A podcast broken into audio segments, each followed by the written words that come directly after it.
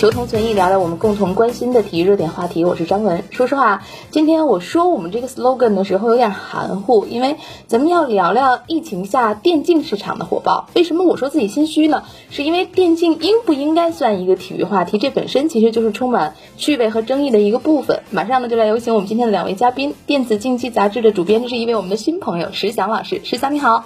您好，各位听众朋友们，大家好。嗯，以及我们的老朋友，第三次出现在节目里的体育大生意的营销总监罗冉峰，冉峰你好。各位观众你好，嗯，开启今天的话题，其实我特别想先咨询两位一下，我们共同体作为一个体育脱口秀，聊电竞话题算不算跑题？电竞屑不屑于归口于体育呢？没有吧？我觉得归口这件事儿还是要听国家体育总局的安排嘛。那电竞现在是第七十八项体育运动，对，那肯定是归口于体育的呀。啊，这个咱们说的是从官方的说法啊，包括斗地主和麻将也是体育，二打一竞技麻将，这个在国家体育总局的序列里也算竞技体育。那但是从您个人的想法来说，您觉得电竞算不算体育呢？呃，我觉得电竞肯定是有非常强的体育属性的，但是呢，在传播上可能也有一些自己的特点吧。我觉得从竞技这个维度上，可能和一般的体育项目没有太大的差别。但是电竞还是一个更依赖互联网的传播，同时是在一个虚拟的场景下竞技对抗的，围棋或者像 F 一赛车可能都不完全。对，它还是一个就是纯虚拟的这样一个场景，人和人见不到的时候，会少了一些这种互相之间的博弈吧。但是通过这个操作计算机或者手机，呃，又能增加一些在一般的体育项目里面可能。体现不到的这种对抗的方式，就比如说我们现在的这种多人项目，大家熟悉的英雄联盟啊，或者呃 DOTA 什么，实际上他们那个交流的密度、平台的程度和信息有效的这个强度，其实是在。一般体育运动里面都做不到的。嗯，我觉得其实得先厘清玩游戏和电子竞技这俩事儿不能混为一谈，我们 才能说它到底跟体育有什么关系。比如说最近我也在爆肝动森啊，但我不是一个电子竞技受众，我一度分不清楚 PDD 和 PPT 到底 是应该怎么读。但是我要说，这个广义上的玩游戏肯定不属于体育。电子竞技，您刚才说的特别对，竞技这两个字可能跟体育之间是有联系的。我觉得这两个地方交汇。的呢，就是在于和传统的竞技体育比较相似，就是说它既有参与性，也有观赏性，是这样一个活动。这个可能跟传统竞技体育有一些相似的地方。我不知道冉峰怎么看啊？你觉得到底电竞算不算体育呢？呃，我觉得可以从一个类似未来发展或者一个科幻一点色彩的角度来考虑。如果当我们的电子竞技发展到一个类似《头号玩家》那样的一个绿洲世界的时候，嗯，那还算不算体育呢？因为我们可以看到绿洲这个世界是通过一个设备。把真实的人接入到虚拟世界里面，然后这个真实的人的这个动作是可以完全在虚拟世界那里有同步的反应的。那这时候他所表现出来的那些传统体育运动里面所彰显出来这些跑跳，呃，还有一些动作的这个变化，放到了这个虚拟世界，那这时候是不是已经可以算是一种体育呢？呃，这个角度可能也有助于我们去来思考这个电子竞技究竟是一个怎么样的本质。但是我是同意，电子竞技起码区别于传统体育是还是有一个比较大的一个鸿沟的。但我觉得这个鸿沟呢，并不是它的这个电子化的这个性质而导致的，而是我觉得它是作为一项智力运动而导致的。就我这时候其实还是更愿意把它跟桥牌、棋类这些运动项目来类比。我们所说的这个传统体育项目，可能是涉及到技击和体能的。然后这种传统的体育项目，它可能单凭一个特定的场面，就能让门外汉感觉到这个运动还是挺好看的，或者至少看到这个运动好看的地方是在哪里。对，看到球赛里面有进球。看到这个搏击格斗里面有 KO，看到博尔特跑得那么快，这种东西可能在传统体育它的这个魅力传播这方面是非常直观的。但是我们无论打牌、下棋，还是看这些英雄联盟、王者荣耀的比赛，如果我们不了解这个游戏的规则本身，我们其实是比较难单单从这个比赛的场面上去看得到这个比赛的变化，谁是优势，谁是劣势，谁有一个精彩的操作，这个门外汉是没那么容易看到的。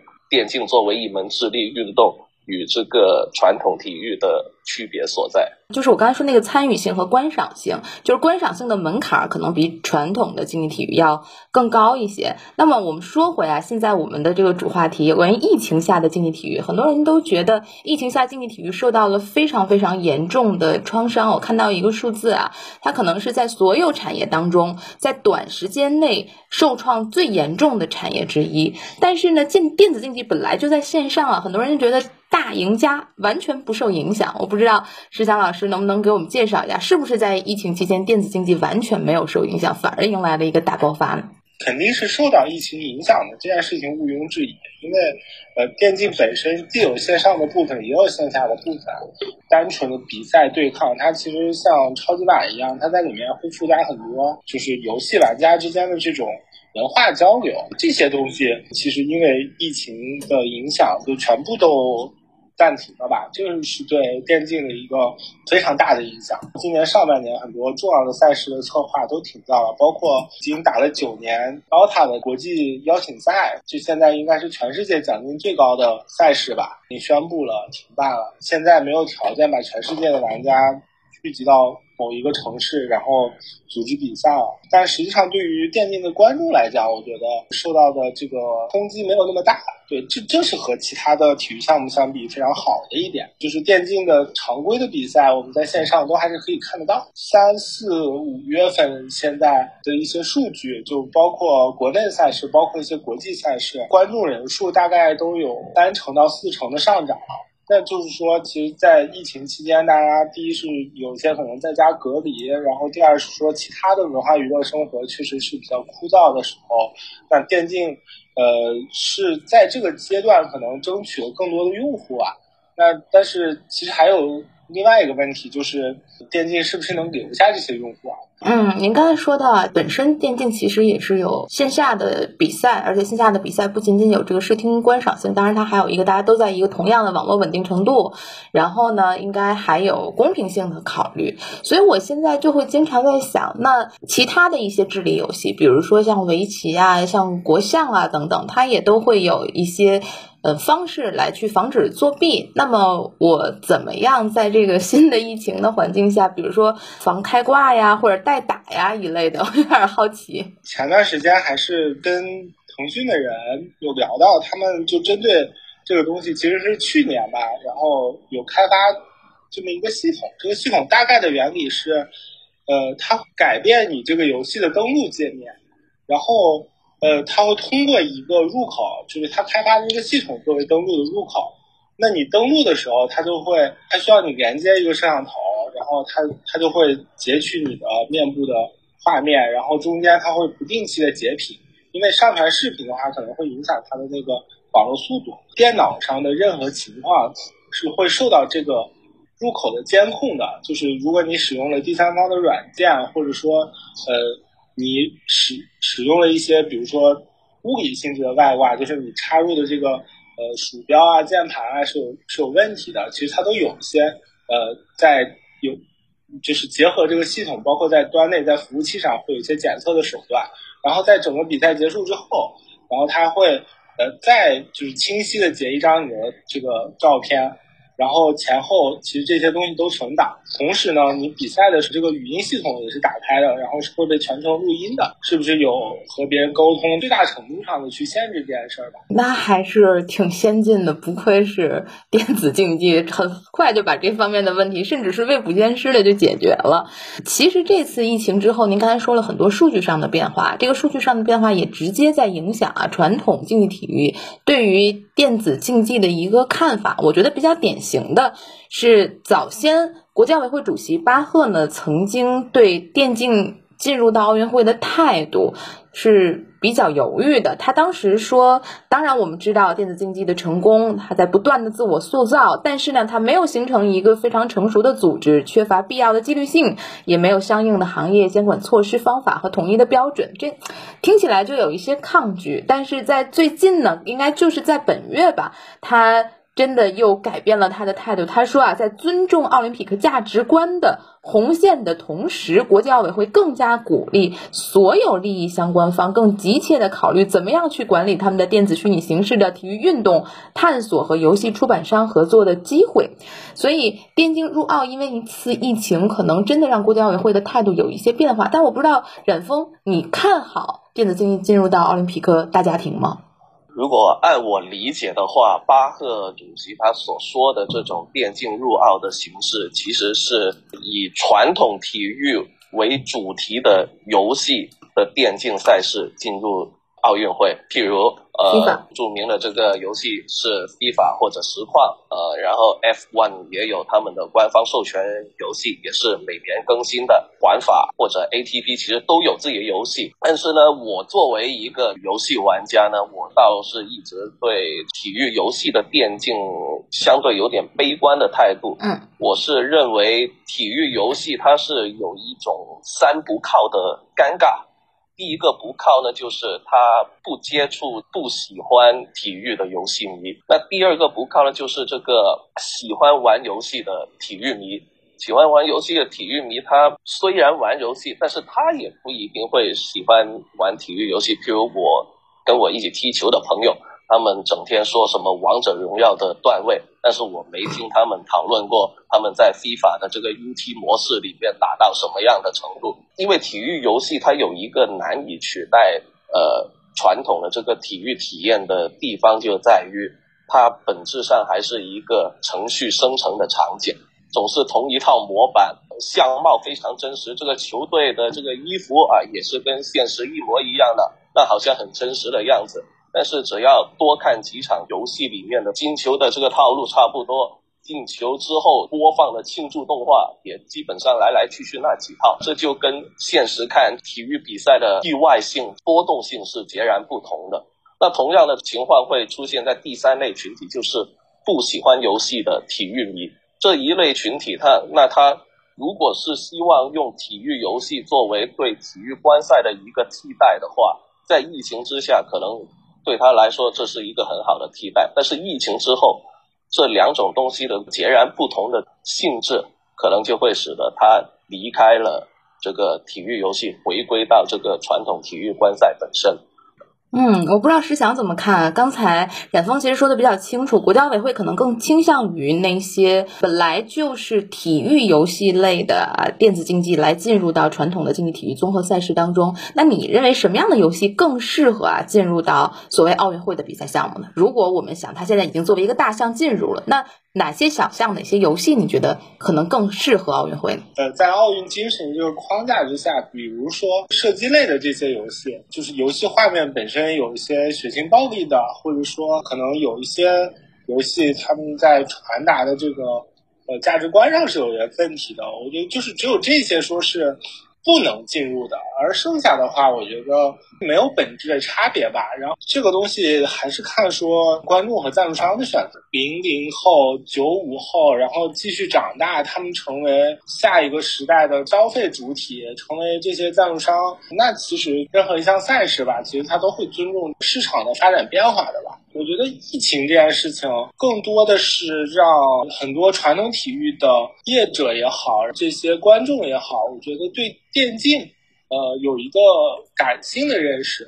我觉得这个就是很重要的。最开始大家可能对一个未知事物，其实都会心怀抵触，呃，这个也是人之常情。那。通过疫情期间，可能对电竞有了一个感性的认识之后，大家在评判嘛。但是如果你是完全不知道的情况下去抵触它，那我觉得还是电竞这个东西本身它的传播上还没有达到足够的广度吧。我觉得从传播广度的角度上来讲，电竞肯定已经达到了一定体量和规模了。就从上届奥运会来看啊，嗯，有这么样一个统计，就是说奥运会观看人群的平均年龄在美国两千年的时候是四十五岁，二零一六年的时候已经达到了五十三岁，其他很多项目都有这样的趋势。那很显然啊，电竞的受众属于未来。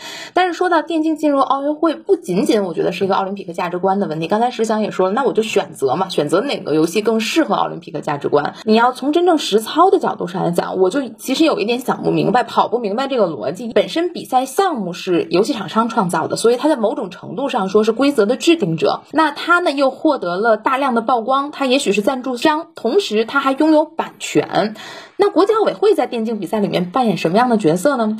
他是应该找厂商去要推广费吗？还是厂商应该找奥委会要版权费呢？我不知道是想怎么看啊？这个实践包括一些规则等等，国际奥委会和所谓游戏厂商应该。怎么样跑通他们之间合作的这个逻辑？这个其实挺简单的，就是如果说使用任何一个游戏，游戏现在作为这个受知识产权保护的出版物来讲，需要征得发行商的授权的，会不会给国际奥委会？我觉得应该没有什么问题啊。从现在的角度上来讲，大家都还是希望进入奥委会的，但是同时可能在。进入的过程中，对吧？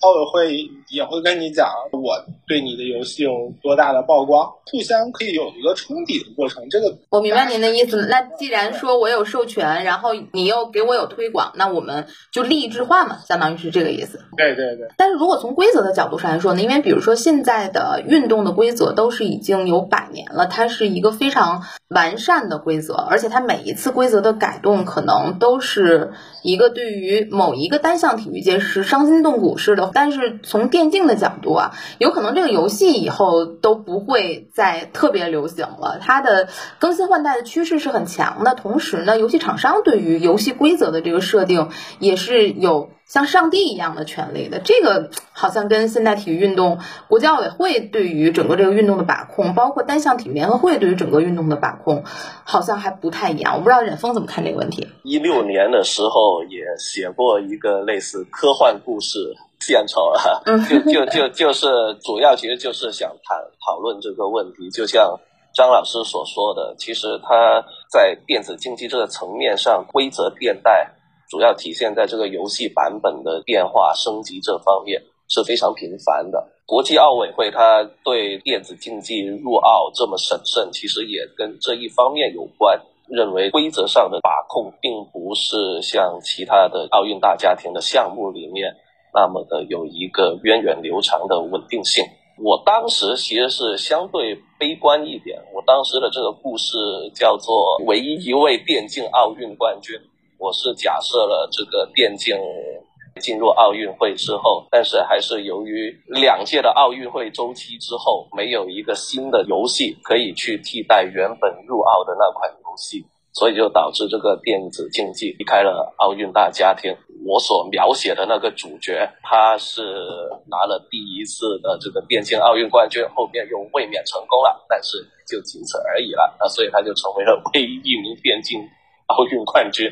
就是一个这样小故事的一个描述，但是我当时的倾向是觉得这需要国际奥委会去调整它的观念，跟这个电子竞技本身的性质存在，我认为是一个比较本质性的冲突。那存在这个冲突，大家没有协调好，没有调和好的话，那确实电竞入奥并不会是以目前我们想象的一个。形式出现，那有可能是一款非常老旧的游戏，比如俄罗斯方块在里面。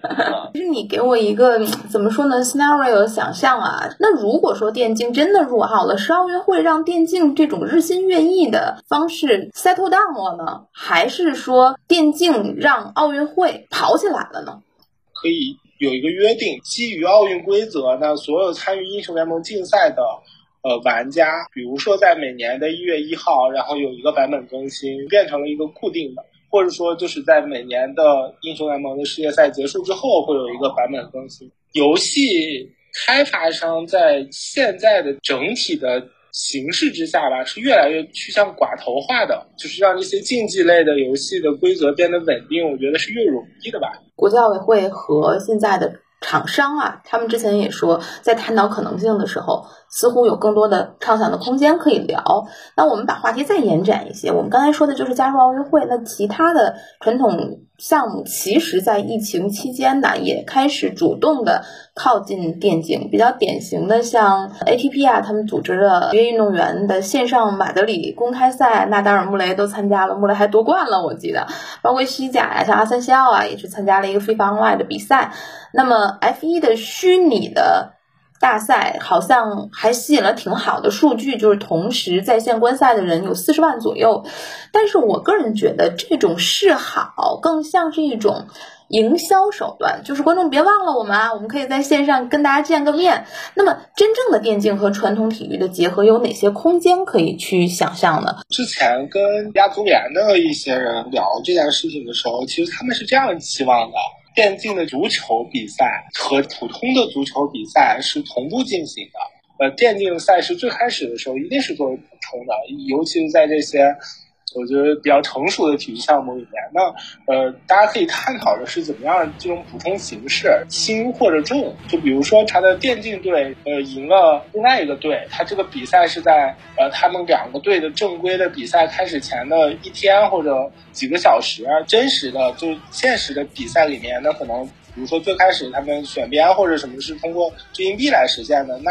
这个就通过电竞的胜负来实现。世界杯场景的一些游戏里面的，会根据现实足球的这些联赛的变化，去赋予游戏里面同样球员、同样球队的一些能力值变化。其实我觉得啊，从产业的角度，可能是电竞比传统的体育项目最有得天独厚的一个优势，就是呃，现在如果我们说服受众为真正的竞技体育，就是体育运动花钱，都是一个没有完全被接受的概念。但是为游戏氪金，这几乎是从一开始就很难抵御的一个诱惑。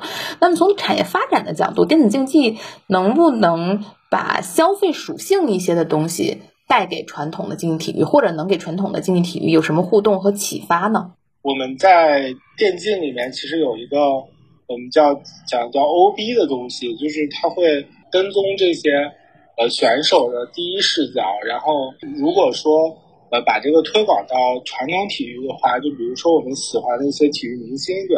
呃，我在最开始收看电视台转播的时候，不能选择这个内容，电视台给我播什么，然后它的导播怎么切，那我就只能看什么。但，比如说我可能我就非常的喜欢一个球星，那我希望在这场篮球比赛里面，我只看围绕他展开的这个视角。线上其实通过互联网直播的时候，加进去很多插件，呃，包括观众和现场的这些解说，然后观众和观众之间的这些互动啊什么之类的，我觉得这些其实在传统体育的转播里面。现在看到，其实还是没有被充分的挖掘吧。其实说白了，就是我觉得游戏它的收费增值服务做得非常好。虽然下载是免费的，但是有各种各样的增值服务是能够让你把你兜里的钱掏出来的。但是传统的竞技体育似乎在增值服务这方面一直提供的。没有这么多，其实我觉得空间还是挺大的，就看大家怎么去讨论，怎么去谈判。今天我们在聊很多都是在聊未来啊，特别是一直在聊，嗯，电子竞技和竞技体育之间的一个关系。一开始的话题是应不应该从属于竞技体育序列，这个其实我是一直打一个问号的，就好像。从圈外的人来说，就是不玩游戏的人来说，电子竞技第一次出圈，应该是我们拿到亚运会冠军。当时很多后浪啊，现在比较流行的词儿，说痛哭流涕啊，觉得你看，终于证明了我的青春在网吧里不是不务正业。后来我觉得这个思路，它其实特别。前浪，他就是用那种老的价值观来评价未来。那未来它一定还是属于前浪的。如果是这种思路的话，那电竞为什么不独立门派呢？为什么要修剪自己的世界，通过这种修剪来去适应竞技体育的条条框框呢？我觉得大可不必。我不知道两位怎么看这个问题。业内来讲的话，其实是很多前浪在推动着电竞在和传统体育的。做也好，或者说他们互相之间的学习靠拢，这个也好，就是从很多零零年开始参与到这个行业里的人来讲，其实他们把他们的人生中最好的时间都投入了进去，然后，呃，最后他们还是希望获得一些认可吧。这个认可呢，一定是来自于主流的价值体系的这个认可。嗯，那电竞想要获得主流价值体系的认可，其实最简单的方式就是拿冠军。对，就是其实没玩过这些游戏，或者说可能不太懂的人，通过这个技术和艺术的展示，可以马上的被吸引过来。那。其实和是不是体育就没有关系了，但因为电竞确实是一个非常新的一个行业，那在新行业的积累上，我觉得电竞还是有非常多的不足的。那先找到一个标尺，对，按照这个标尺，我们先向前走着，对吧？如果你没有一个方向，那可能整个行业使劲儿的话，也使不到一个方向上。